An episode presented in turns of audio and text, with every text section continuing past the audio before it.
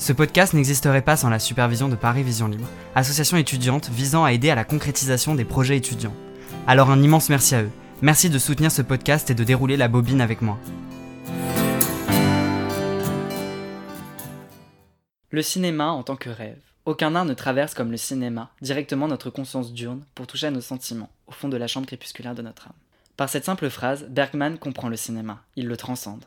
Je m'appelle Malo Morcel et je suis étudiant en cinéma à la Sorbonne. Le cinéma est réellement une passion. Vous savez, le genre de passion qui n'est pas juste passagère mais bien ancrée en soi. Le cinéma, c'est un peu l'occasion de s'évader, d'échapper à la grisaille, aux violences qui jonchent la société et notre quotidien. J'ai grandi avec cet art. J'ai fait mes premiers pas sur cet art. J'ai versé mes premières larmes sur cet art. J'ai connu mes premiers émois face à cet art. Enfin bref, je vis constamment avec cet art. Selon moi, le cinéma se définit comme l'art avec un grand A. La décision de créer ce podcast survient suite au visionnage d'une interview d'un cinéaste qui semblait totalement dans l'incapacité de pouvoir s'exprimer librement sur ses œuvres, sur son parcours et sur la relation que celui-ci entretenait avec l'art, à cause d'une contrainte de temps imposée par le média qui l'avait invité. Autant en emporte la bobine est l'occasion de laisser libre la parole aux réalisateurs et acteurs pour qu'ils puissent parler de leur parcours, de leur métier, de leur passion du cinéma, de leur rapport à l'art. Ce podcast leur laissera le temps qu'il faudra, 30 minutes, une heure, deux heures, pour échanger, apprendre à les connaître, apprendre également à les apprécier comme moi je les apprécie.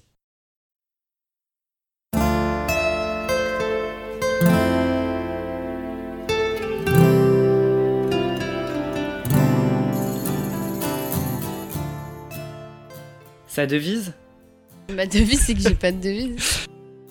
Je me suis rendu à l'avant-première de La jeune fille au bracelet de Stéphane Desmoustiers début 2020 et j'ai été ébahi, surpris par l'interprétation de Melissa Gers dans ce long métrage.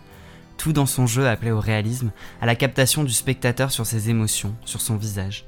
Nous dévoilons un personnage à la fois fermé, mais aussi extrêmement sincère. Je me suis laissé transporter par ce film de procès, et immédiatement après la projection, je l'ai contactée pour savoir si elle serait intéressée pour participer à l'émission, ce qu'elle a immédiatement accepté.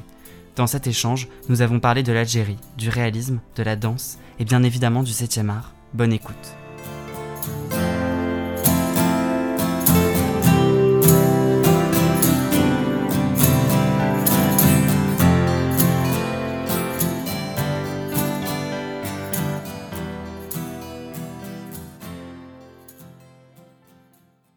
Bonjour Mélissa Gers, merci d'accepter d'être euh, venue.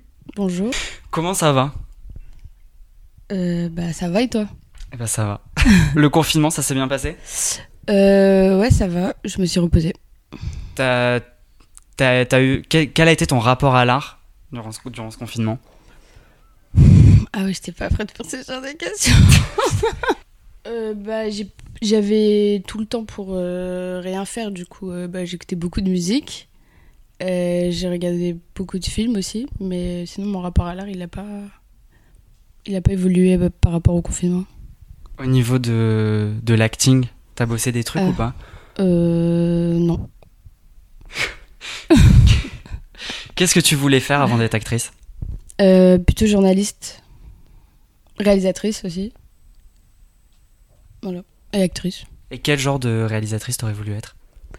J'aime bien My Wayne parce qu'elle se débrouille, euh, elle fait pas, euh, elle fait pas les choses euh, comme les autres. Par exemple, le bal des actrices, elle l'a tourné avec une petite caméra. Je sais pas vraiment si c'est un choix ou si c'était par obligation, mais j'aime bien ses œuvres. j'aime bien aussi ses sujets. même si elle, elle, est plutôt privilégiée, elle parle de choses. Enfin, elle parle pas de choses qui sont que dans son monde. Et voilà.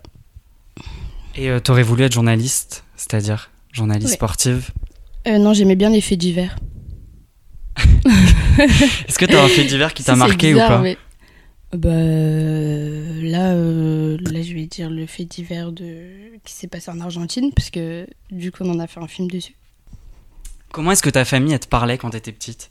Elle me parlait. Hmm. Genre ma famille. Comment est-ce qu'on s'adressait à toi? Je sais pas. je me souviens plus. Non, mais dans le sens où est-ce que, genre, on te parlait comme à une enfant ou est-ce que vraiment, genre, il y avait quand même une maturité qui était là ou pas quand on te parlait? Euh, Non, je pense qu'on parlait plus comme une adulte. T'as fait quelle licence? Euh, J'ai fait une licence de lettres et d'audiovisuel. Tu pensais au cinéma à ce moment-là, du coup quand même? Ouais. Et de 2011 à 2014, t'as été au conservatoire de Sucy-en-Brie dans le 9-4. en Ouais. 94. Quels ont été tes premiers rôles? Euh, mon premier rôle, c'était euh, une enfant avec une mitraillette dans une boulangerie. Euh, j'ai fait aussi, je sais plus comment ça s'appelait, une pièce de Beaumarchais, mais je sais plus c'était quoi. C'était une pièce où il y avait une enfant de sexe féminin et un enfant de sexe masculin qui avaient été éloignés du monde pendant toute leur vie. Et ensuite, qui se sont fait se rencontrer, c'est pour voir qui était, si l'inconsistance venait des hommes ou des femmes. Truc comme ça, c'est dire Non. Bon, bah, j'ai joué la, la, la fille qui avait rien vu euh, et qui voyait un garçon pour la première fois de sa vie. Et euh, voilà. On faisait, des, on faisait des pièces féministes un peu. Et t'as un souvenir précis ou pas? Du théâtre?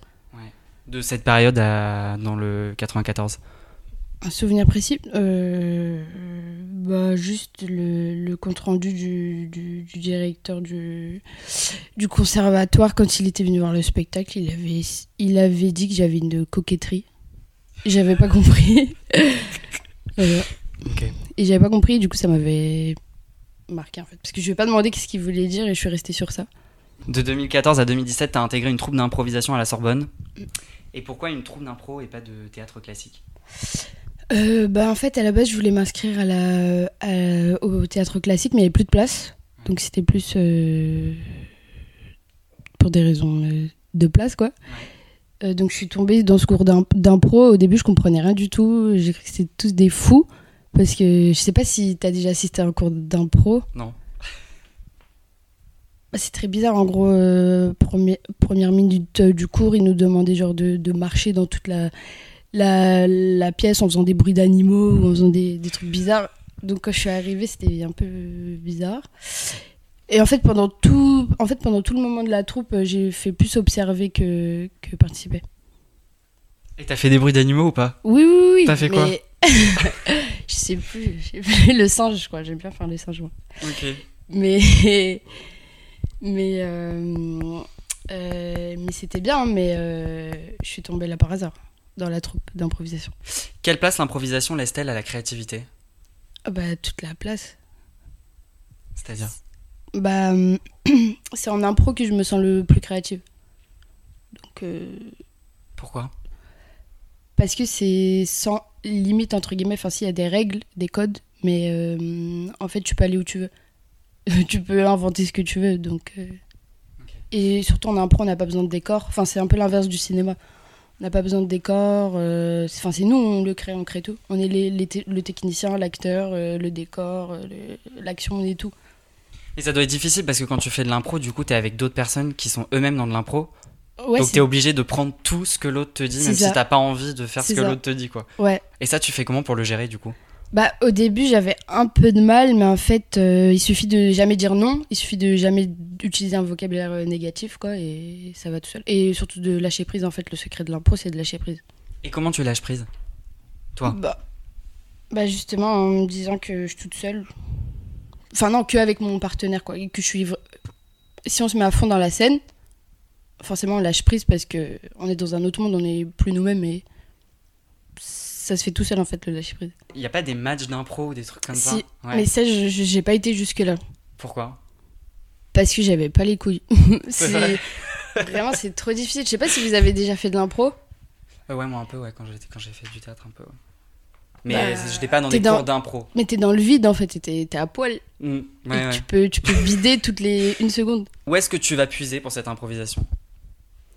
Est-ce que tu crées totalement ou est-ce que tu prends dans tes improvisations, tu vas dans des souvenirs de films, de séries ou dans des souvenirs Ouais, je pense un mélange des deux. T'as des exemples précis ou pas Euh, hmm, je sais pas. hmm, Je sais pas, mais en gros, quand euh, pendant que j'étais pendant le, à la période où j'étais dans cette troupe d'improvisation, euh, je m'intéressais plus aux mimiques des gens, aux, aux mimiques euh, qui peuvent être liées à un certain rang social ou à un certain métier. Et euh, enfin, par exemple, si je regarde à la télé une esthéticienne un peu, voilà, un peu cliché qui parlait, ou même un, un reportage sur euh, euh, tellement vrai ou quoi, bah je- ça, ça ratait jamais, je le ressortais en cours d'impro euh, la semaine d'après quoi. Mais inconsciemment, enfin c'était. Oui, c'était pas pas Non. conscient. ouais. non. Tu parles le français, l'espagnol, l'anglais et surtout le kabyle. Ouais. Qui est une langue euh, berbère du nord parlée en Kabylie, qui est une région en Algérie. Mm, mm. De quelle branche familiale te provient cette langue-là? De mes deux parents. Je suis née en Algérie et euh, dans un petit village, donc euh, nous, on, on parle vraiment plus kabyle. L'arabe, on l'entend pas vraiment. Est-ce que je peux te demander de te présenter en kabyle ou pas? Oui C'est vrai? Ok. Non, mais euh, je peux juste dire, genre, je m'appelle Mélissa, Ismé ou Mélissa. Est-ce que tu as un couleur, une- un souvenir ou une émotion, une musique ou un bruit qui te revient instantanément quand tu penses à cet endroit? Euh, L'Algérie? Ouais. Euh, les abeilles. Parce que l'abeille, je me fais toujours piquer par une abeille. Les méduses aussi. Euh, sinon, la couleur rose. Toutes mes photos euh, qui sont en Algérie, je suis habillée en rose. Et peu importe l'âge. Genre, j'ai une robe kabyle, elle, est- elle va être rose. euh, si j'ai un legging, il va être rose. Si je suis en maillot de bain, il va être rose. Et pourquoi Pourquoi cette Bah, je sais pas. C'est comme ça, ok. Ah non, je sais pas du tout. hein. Tu Et pratiques pourtant, je portais pas du tout que du rose, hein, mais comme par hasard, quand on allait prendre en photo, euh, j'avais du rose. Quoi. tout. Ok. tu pratiques la danse africaine et le modern jazz. Euh, non, en fait, la danse africaine, j'en ai juste fait à la fac. Pareil, c'était un peu comme l'impro. Tu t'es retrouvé là par hasard? Ouais. mais moi, il y a plein de choses où je me suis retrouvée par hasard. hein. Euh, modern jazz, j'en ai fait que un an quand j'ai arrêté euh, la gymnastique. Mais je m'ennuyais un peu. Donc, euh, j'ai pas trop continué. Mais la danse africaine, c'était marrant. C'était marrant parce que la prof, elle était à fond dans, dans son truc. Et, euh, et en quoi ça a changé ton rapport au corps, la danse? En fait, moi, je crois que j'ai toujours euh, euh, vécu avec mon corps. En fait, Euh, déjà quand on fait de la gym, euh, bah, on connaît mieux son corps que les autres jeunes de, de notre âge. On le sent déjà, on le sent aussi. Euh, et sinon, bah, je sais pas, j'ai toujours eu un rapport euh, profond avec mon corps. Donc c'est pas la danse qui est venue amener ça. Et ça se ressent toi sur les tournages ou pas? Euh, oui, on me le dit que j'ai que je fais des trucs euh, physiques quoi. Genre, enfin, c'est les réalisateurs qui me disent ça quand, euh, je sais pas, quand euh, je dis un certain mot ou quoi, il y a un truc physique qui va venir avec, genre un tic dans les yeux ou même les- ou une, une posture euh, qui, qui va se mettre automatiquement quand je vais rentrer dans un autre, euh, une autre émotion, je sais pas. Mais moi, je m'en rendais pas forcément compte. Et t'as fait de la gym pendant combien de temps? Euh, 8 ans. Qu'est-ce que la gym et la danse ont en complémentarité? Euh, bah ouais, c'est ça le, le travail avec le corps. hein. Mais c'est tout. Sinon, je trouve que la gym, c'est mieux. En 2018, t'as joué dans un téléfilm interactif intitulé Hors dessin, Mm. si je me trompe pas, qui a été réalisé par euh, Nicolas Pelloil et Frédéric Jamin. C'est l'histoire d'une jeune fille, Lise, qui revient dans sa maison familiale. Sa mère a disparu, elle retrouve alors son père avec qui les retrouvailles vont s'avérer être tendues. Celles-ci vont être parasitées par une présence qui est celle du fantôme de la mère de Lise, mais qui est incarnée par le spectateur puisque en fait c'est un récit interactif. Mm. Est-ce que t'as déjà eu l'impression qu'autre chose guidait ton quotidien? Qui était autre que toi-même? Euh, oui. Bah, tout, toujours. Toujours, euh, j'ai l'impression que je suis pas vraiment maître de, de, de mes choix ou de là où je me trouve. Mais ça, c'est un truc que j'ai toujours pensé. Je crois que c'est mon grand-père ou je sais pas. Tu l'as personnifié, la présence au-dessus de toi Ouais. Tu- Pour toi c'est ton grand-père? Ouais. Quelle relation t'avais avec ton grand-père? Bah, Paternelle ou maternelle? Euh, paternel. Bah, on m'a toujours comparé à lui, en fait. On disait quoi? Bah, il s'appelle Rachid et moi, on m'a toujours appelé Rachid. Mais depuis que j'ai 4 ans, enfin, depuis toujours, quoi. Je sais pas qu'on a la, la même tête, euh, qu'on a les mêmes manières, euh, qu'on a les mêmes réactions. Je sais pas. Et vous ressemblez un peu physiquement ou Ouais. pas Ouais. Qu'est-ce qui t'a séduit dans le scénario de Hors dessin Euh, bah déjà, je trouvais ça marrant que le personnage s'appelait encore une fois Lise. Aussi, ce qui m'a plu, c'est que contrairement à la fée au bracelet, là, j'allais bouger. J'allais pouvoir utiliser mon corps autrement. Parce que par exemple, euh, j'ai vu un chorégraphe de, bagarre. C'était marrant. Euh, j'ai bien aimé aussi bah, le fait que ce soit interactif. Donc, euh, c'était pas un tournage euh, normal, il y avait une caméra spéciale sp- qui a été créée, spécialement pour le, tournage. Bah, je devais m'en accommoder au niveau du jeu, donc c'était marrant parce que moi ça me dérange pas forcément les contraintes. Et euh, bah, sinon, dans le scénario, encore une fois, il y a une relation avec le père qui est assez euh, mise en valeur et j'aime bien. J'aime bien parler du père. Parce que moi, j'ai une relation bizarre avec mon père. Parce que je suis un peu une fille à, une fille à son papa. Comment un film qui laisse le spectateur maître euh, du destin de l'intrigue est-il tourné? Est-ce qu'il est tourné comme un film normal ou pas? Euh, non, il n'est pas tourné comme un film normal parce que en fait, on a on a fait une, heure de film en dix jours, alors que la Bracelet, par exemple, on avait pris deux mois et demi. Donc c'était intense, c'était des longues journées. Euh, Il y avait euh, pas forcément de personnes qui sortaient du cinéma sur le plateau, c'était plus des personnes qui sortaient du, du, jeu vidéo. Euh, ceux qui sortaient du cinéma, c'était que le scénariste en fait. Euh, je sais plus comment il s'appelle. Nicolas Peufailly. Euh, en fait, il y avait que lui qui sortait du cinéma, donc euh, j'avais plus l'impression d'incarner un, une, euh, rôle de. Enfin, un jeu vidéo, quoi. Et c'était eux qui devaient me placer comme une marionnette. je sais pas, comme si j'avais des fils ici, parce que je devais être. Enfin, c'est di- difficile à, à, expliquer parce que je vous ai dit, c'est une caméra qui existe même pas normalement. Et euh, en fait, la caméra, elle reflétait moi. Et, euh, sur, et je devais euh, me, me placer sur ce reflet de moi que la caméra, elle donnait. Donc à chaque fois, c'était bizarre parce que je devais commencer les, les scènes dans, un, dans une certaine position. Et ensuite, attendre au moins 5 minutes comme ça. Et ensuite, quand ils disaient action, là, je pouvais faire ce que je voulais. Mais sinon, j'étais obligée de commencer comme ça par rapport au, reflet de la caméra qui a été inventé pour, pour le film parce que c'est une vision pa- euh, panoramique. Ou... Enfin, voilà, c'était bizarre. Tu dis que c'est des gens qui sortent du milieu du jeu vidéo. Est-ce que ça Ouais. change ou pas quelque chose? Euh, oui, ça change quelque chose parce que du coup, j'avais euh, j'avais pas forcément de direction euh, d'acteur. C'était plus bon, vas-y, fais ton truc là.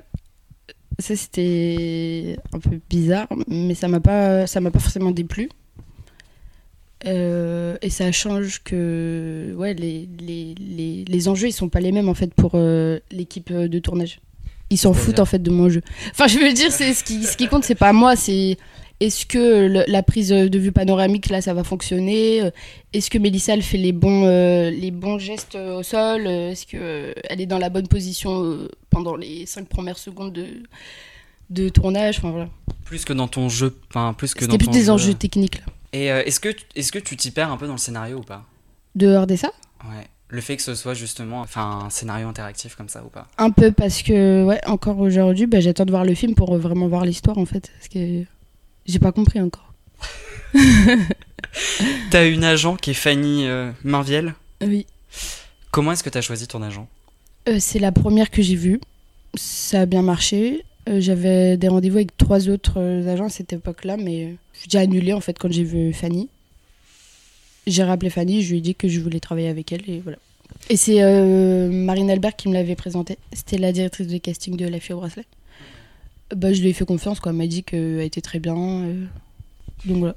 T'as tourné ensuite du- dans La fille au bracelet en 2019 euh, de Stéphane Desmoustiers, où on y suit le personnage de Lise Non, Bataille, mais en vérité, j'ai d'abord tourné La Fille au Bracelet. ouais. Où on y suit le personnage de Lise Bataille accusée du meurtre de sa meilleure amie. Il me semble que t'as découvert l'annonce de casting sur Facebook. Ouais. C'est ça? Est-ce que t'as tenté euh, ce casting avec une, avec un vrai espoir, ou est-ce que tu t'es dit on va y aller, on verra bien euh, ce qui se passera? Non, la toute première fois, c'était euh, on va y aller, on verra ce qui se passera. Mais ensuite, ouais, dès la, dès la deuxième fois, j'y croyais. Qu'on t'a Enfin, je voulais que rappelé, on rappelé, ouais. Ouais, on m'a appelé six fois. Qu'est-ce qui t'a donné envie d'aller euh, sur ce long métrage là Euh, bah, le fait que Stéphane, euh, il, il y croyait beaucoup. Ok. Marine Albert aussi. Et euh, que si j'avais j'avais j'avais rien d'autre à faire en fait à ce moment-là. Bah, tu continuais ta, ta licence, non? Non, justement, à ce moment-là, je m'étais blessé le doigt. Je pouvais pas passer mes derniers partiels. C'est pour ça d'ailleurs que j'ai passé le casting.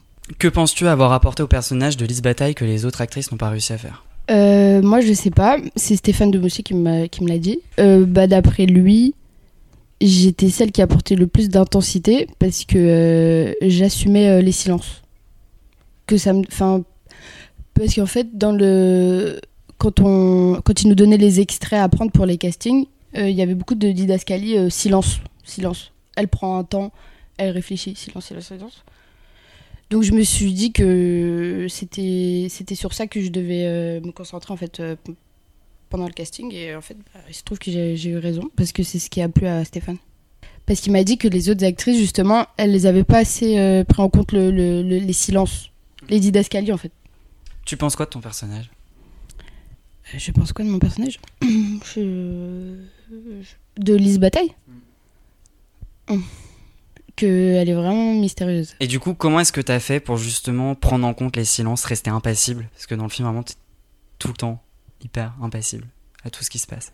Tu restes vraiment hermétique à tout ce qui, à tout ce qui arrive au, au personnage. Donc, comment est-ce que t'as fait pour rester justement aussi un hermétique, fermé aux, aux émotions?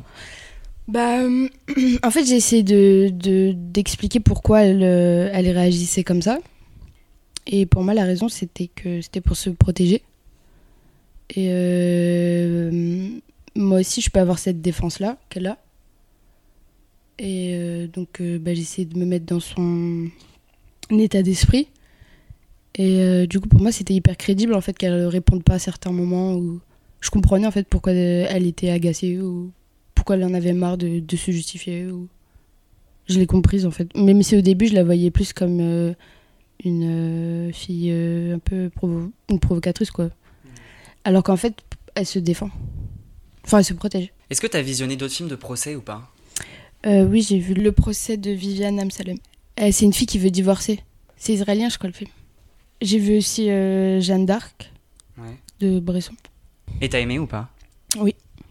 La fille au bracelet, c'est librement inspiré du film argentin Accusada réalisé par Gonzalo Tobal en 2018. Tu l'as vu ou pas? Après la fée au bracelet, je l'ai vu sur la télé orange. T'as aimé ou pas? Oui. Tu trouvais qu'il y avait des similitudes beaucoup Bah oui. Ouais. Tout, tout, mais c'était pas tourné de la même façon, c'était pas montré de la même façon, mais c'était la même histoire. Tu t'es, t'as reconnu des, des similitudes de ton personnage avec le personnage euh, de Dolores Dreyer ou pas? Euh, oui. Oui, en fait, elles sont pareilles. hein. Elles sont pareilles. C'est les mêmes? C'est les mêmes. Pour moi, c'est les mêmes. Euh, c'est pas leur vie, leur euh, état d'esprit et tout, il n'est pas présenté de la même façon, mais au final, elles ont la même blessure. Donc, euh, elles sont pareilles. Avant le film, t'avais déjà assisté à un procès? Euh, oui. Mais euh, ça n'avait rien à voir avec le procès de la fille au bracelet. c'était, c'était pour le tournage que t'as été à un procès ou c'était... Non, c'était bien avant le tournage. Une fois le rôle obtenu, est-ce que t'as été dans une cour d'assises pour voir comment ça se passait quand même ou pas? Après, une fois que t'as eu le rôle? Euh, non, mais en fait, on a tourné dans le tribunal de Nantes.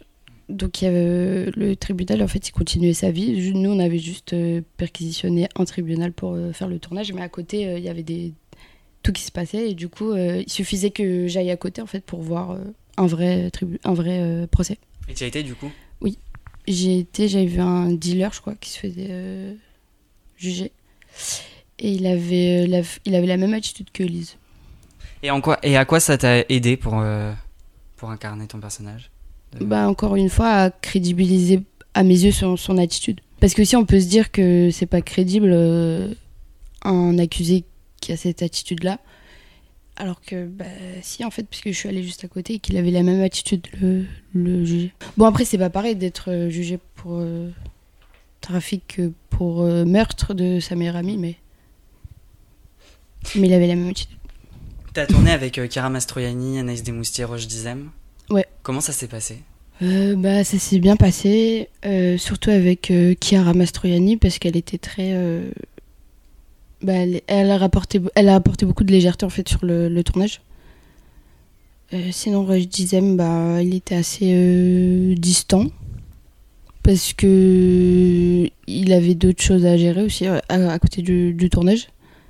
Et Anaïs aussi, pareil, elle, elle, a, elle a apporté beaucoup de légèreté. Mais c'était plus froid qu'avec euh, Chiara.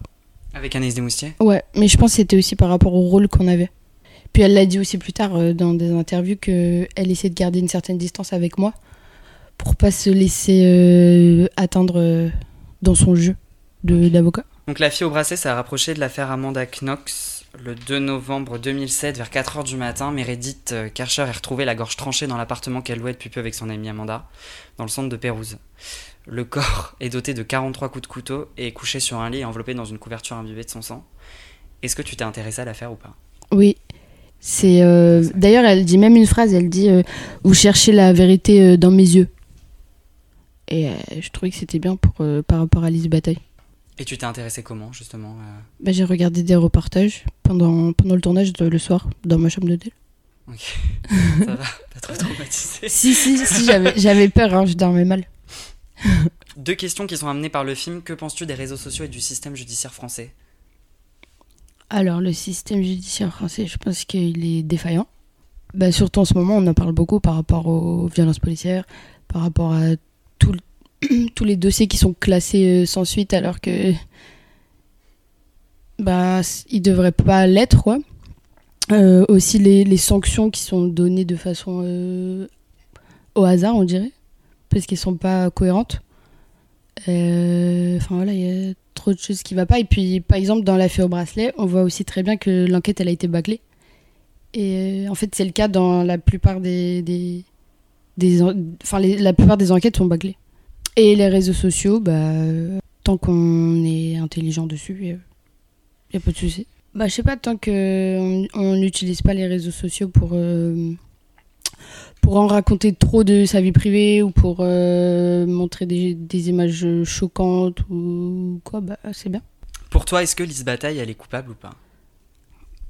Pour moi, euh, mon avis sur elle, il arrête pas de changer. hein. C'est pour ça tout à l'heure, quand tu m'as dit qu'est-ce que je pense de, de la fille bracelet, euh, de Lise Bataille, c'est que vraiment elle est mystérieuse parce que.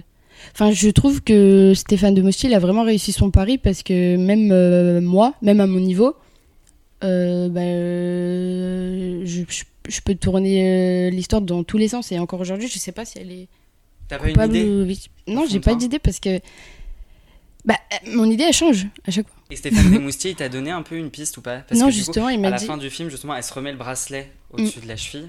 Donc du coup, c'est. Est-ce que pour lui, c'est- est-ce que c'est significatif de, de sa culpabilité ou pas? Il m'a pas donné son interprétation sur ce geste, mais son but à lui, c'était que chacun l'interprète comme il le voulait. Quels ont été les retours du film?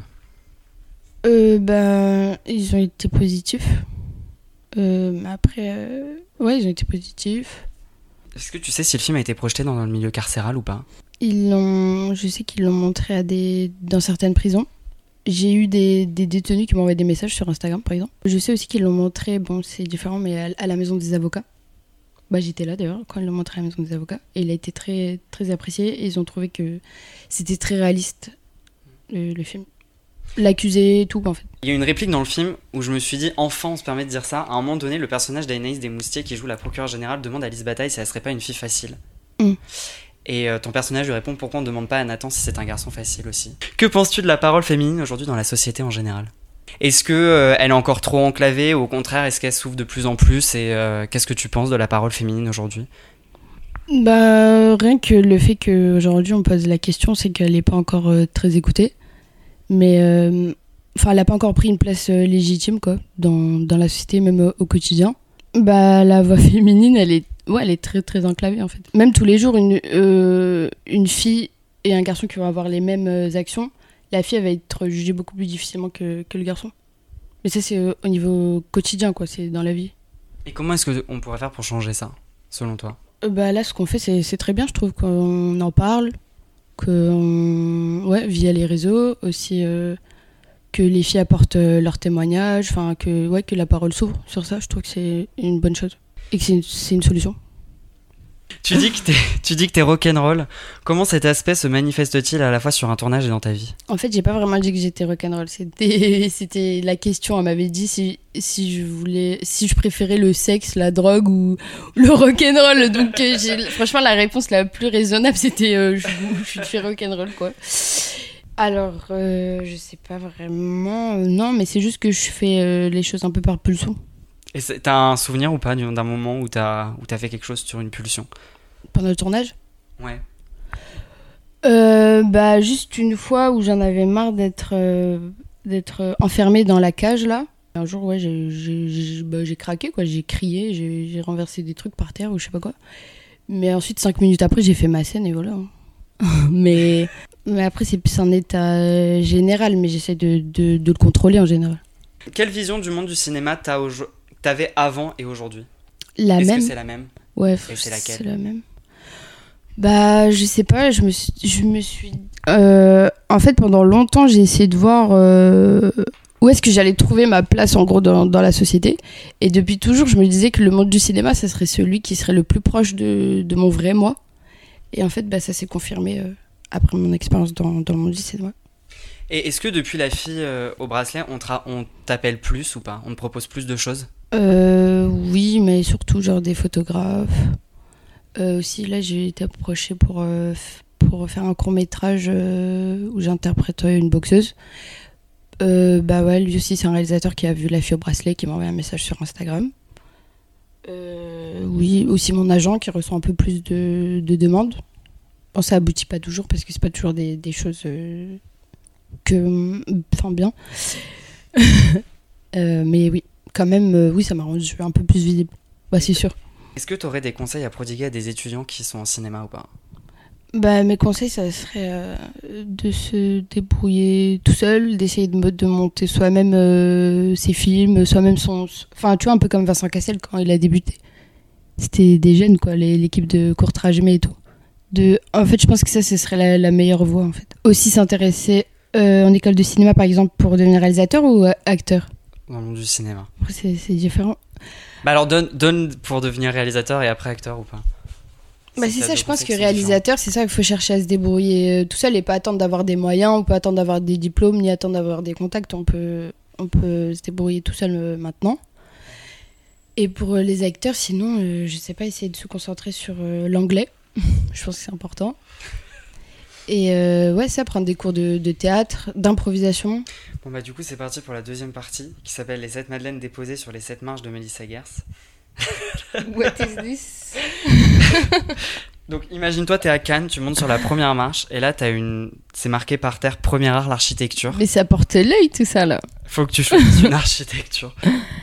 Attends, c'est-à-dire Une architecture qui te touche. Euh, j'aime bien les. Euh, en Espagne, euh, les... l'architecture qui est encore marquée par les Arabes. Là, tu montes sur la deuxième marche et tu vas marquer deuxième art, la sculpture. La sculpture mm. Ouais, bah, les, les, statues grecques. Hein. Une en particulier ou pas? Euh, Vénus. De Milo? Ouais. Sur la troisième marche, c'est les arts visuels qui regroupent la peinture et le dessin. Ok, mais je sais pas comment elle s'appelle. Mais pareil, c'était en Espagne que je l'avais vue, c'était... Euh, je dois dire un nom Bah tu peux la décrire, déjà Bon, mais en gros, c'était une femme avec des seins nus et elle avait des voiles euh, marrons sur elle et elle avait plein d'orange dans les mains. Mais je sais pas comment elle s'appelle. Et sur la quatrième marche, c'est euh, la musique ah, Je sais pas. Mais euh, je sais pas. Mais en ce moment, j'aime bien. Ah bah vas-y, je vais dire ça, mais du coup, je sais plus comment elle s'appelle. La chanson. La chanson que Penelope Cruz elle, elle playback là dans Volver. Bah, c'est Volver, je crois. La chanson? Ouais. Oh bon voilà, Et cinquième art, c'est la littérature qui regroupe la poésie, les romans et tout ce qui se rattache, tout ce qui se rattache à l'écriture. Euh, la mort heureuse, Camus. Et sixième art, c'est les arts de la scène qui regroupent la danse, le théâtre, le mime et le cirque. Bah j'aime bien les trapézistes au cirque. Et t'as un nom de trapéziste ou pas Non, mais c'est mais c'est ce que je préfère au cirque et tout. Les, les trapézistes et les, euh, aussi le, le ruban là. Tu sais, c'est un long ruban et il y a une fille qui danse dessus, qui bouge ah et oui, ouais. Et euh, le 7 art, c'est le cinéma. Et t'as choisi euh, le film Volver de Pedro Almodovar, qui est sorti en 2006. Et la scène où Penelope Cruz chante en playback, comme tu dis. La chanson Volver, interprétée par Estrella Morente. Quand as-tu découvert ce film Avec qui et où? Ce film, j'ai découvert en quatrième en cours d'espagnol, avec la remplaçante de ma vraie prof d'espagnol. Et euh, qu'est-ce qui, qu'est-ce qui te touche dans ce film, et dans cette scène en particulier? En fait, je pense que ce qui m'a touché, c'est que c'était le premier film d'Amodovar que je voyais. Donc, euh, bah, je sais pas, ce qui m'a sauté aux yeux, c'est qu'il y avait plein de couleurs. Euh, c'est qu'il y avait que des femmes. c'est qu'il y avait, encore une fois, une relation avec. Euh, bon, là, c'est pas avec le père, c'est avec la mère. Et euh, bah, ça, c'est un sujet en fait qui m'a toujours touché. Ça va toujours me toucher, que ce soit un film, une musique, euh, une histoire. aussi, bah, bah, tout simplement, c'est Penelope Cruz. Hein, elle m'a, elle m'a piégé là. Et attends, mais c'est quoi la question de base? C'est qu'est-ce qui te touche dans ce film? Ah ouais, bah c'est tout ça en fait. C'est juste, c'est ça, c'est Penelope Cruz, l'univers de Almodovar, les femmes. Mais en gros, tout ça, ça rejoint le- le- l'univers de Almodovar. En quoi cette interprétation-là t'influence dans ton interprétation à toi? En fait, moi, c'est juste que quand j'ai vu ce film, et en particulier cette scène, euh, bah, je me suis identifiée en fait. Parce que on peut tous s'identifier à cette scène, on fait tous euh, du playback euh, tout seul dans sa chambre. Mais elle, justement, on, dirait pas du playback, enfin, elle, interprète sans, juste avec son corps. Et euh, bah, au final, euh, en fait, je pense que j'ai tellement regardé le jeu de Penelope Cruz que même inconsciemment, peut-être, je. Je dis pas que j'ai la même méthode qu'elle parce qu'elle, je sais qu'elle elle prépare énormément ses, rôles, que, que voilà, enfin aussi, elle, en a les moyens aussi. Je pense que si j'en avais les moyens aussi, je, je- j'essaierais de préparer euh, à, énormément mes rôles. Quoi. Elle a un coach à chaque fois, elle apprend euh, des accents, ou... enfin, elle prépare tout dans le, mo- le moindre détail. Et moi aussi, c'est un peu comme ça, mais sans les moyens qui vont avec. Et est-ce que t'as un autre film d'Almodovar ou pas? Euh, la pielle qui habite Mais après, je les, ai, je les ai tous aimés, quoi. Je crois que celui que j'ai le moins aimé, c'est euh, Femme au bord de la crise de nerfs. Et un autre film avec Penelope Cruz? Pénélope ou Penelope Cruz? Euh... Attends, Luc. Ramon, Ramon. D'accord. C'est Jambon, Jambon. C'est son premier film. Donc c'est parti pour la troisième partie qui s'appelle À bout de phrase. T'as deux choix et tu dois en choisir un. Euh, danse africaine ou modern jazz? Hum. Danse africaine. Vérité ou mensonge? Mensonge. Rock ou, ou roll? Roll. Licence ou master? Licence. Tu vas faire un master d'ailleurs Non. Tu fais pas de master? T'as pas aimé la fac? Non, le premier jour que j'étais à la fac, j'ai pleuré et tout. Ah ouais? Ouais, non, j'aime pas. Pourquoi? En fait, si j'aime, mais c'est juste que j'aime pas que ce soit loin, que je dois prendre le métro et tout. Et pourquoi t'as pleuré le premier jour? Bah, je sais pas. J'arrivais pas à me dire que ça allait être ça ma vie en fait. Mais même, même si de base j'adore l'école. C'est pas ça le souci, mais c'est tout ce qui va avec qui est un peu contraignant. Réalisme ou fantastique? Réalisme. Mélissa ou Gers Mélissa. Euh, France ou Algérie Alors là, je peux pas choisir. Tu veux pas choisir? Non. Coupable ou innocent? Coupable. Euh, Danse ou cinéma? Danse. Liberté, égalité ou fraternité? Fraternité. Ok, bah écoute, bah merci beaucoup d'être euh, venu. Merci à vous. hein. C'était bien. C'était bien, c'était intéressant.